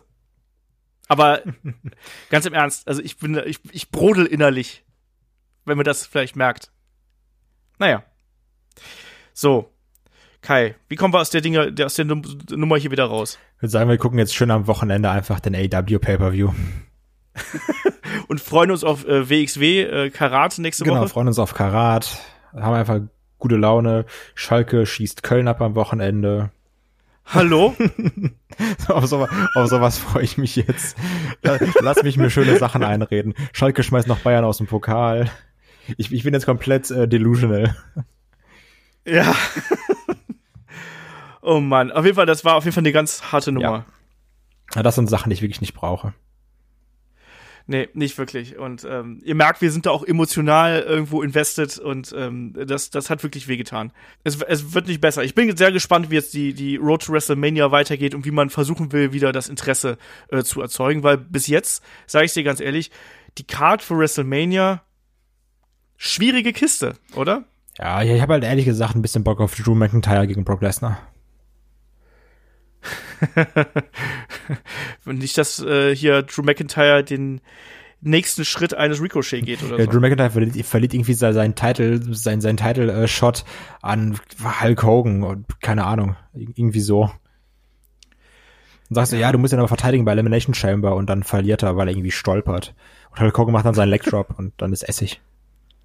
Genau, und dann zerschießt er sich erstmal wieder die künstliche Hüfte und so. Nee, also das war, das war eine ganz, ganz, ganz schlimme Kiste und ähm, da kann man sich nur drüber aufregen, sich an den Kopf fassen und äh, lieber sich überlegen, was einem am Wrestling Spaß macht. Das ist, glaube ich, da die, äh, die beste Alternative und vielleicht auch tatsächlich mal einen Tag äh, Wrestling liegen lassen und mal kurz verschnaufen und sich dann irgendwas anschauen, was wieder dieses äh, schöne, wohlige Wrestling-Gefühl im, äh, im Bauch verursacht und wo man dann wieder merkt, warum man Wrestling eigentlich liebt. Ähm, dieser Event war in der Gänze nicht das, weshalb man Wrestling liebt und erst recht nicht das, äh, was wir da im Main Event gesehen haben. Ähm, und damit würde ich sagen, wenn ihr trotzdem noch Bock habt, noch ein bisschen mehr von uns zu hören, wenn wir uns jetzt hier nicht schon im Kopf und Kragen geredet haben, wisst ihr, wo ihr uns unterstützen könnt. Ansonsten geht's dann hier weiter am Wochenende mit der Review zu AEW äh, Revolution. Hört natürlich auch gerne unsere Preview noch. Äh, die ist jetzt tatsächlich in diesem ganzen Tumult hier um ähm, Super Showdown ein bisschen untergegangen. Das merke ich auch so ein bisschen an den Zahlen. Also hört da gerne noch rein. Ihr habt noch ein bisschen Zeit bis Samstagabend. Und äh, ansonsten ähm, schaut euch gutes Wrestling an, genießt Wrestling. Ähm, und äh, mögt Wrestling. Und in dem Sinne sage ich, äh, bis zum nächsten Mal. Dankeschön, Kai, dass du dir hier äh, das Ding mit mir angeschaut hast. Und äh, macht's gut. Tschüss.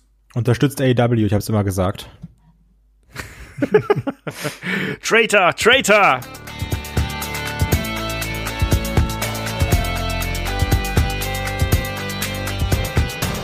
Headlock, der Pro Wrestling Podcast.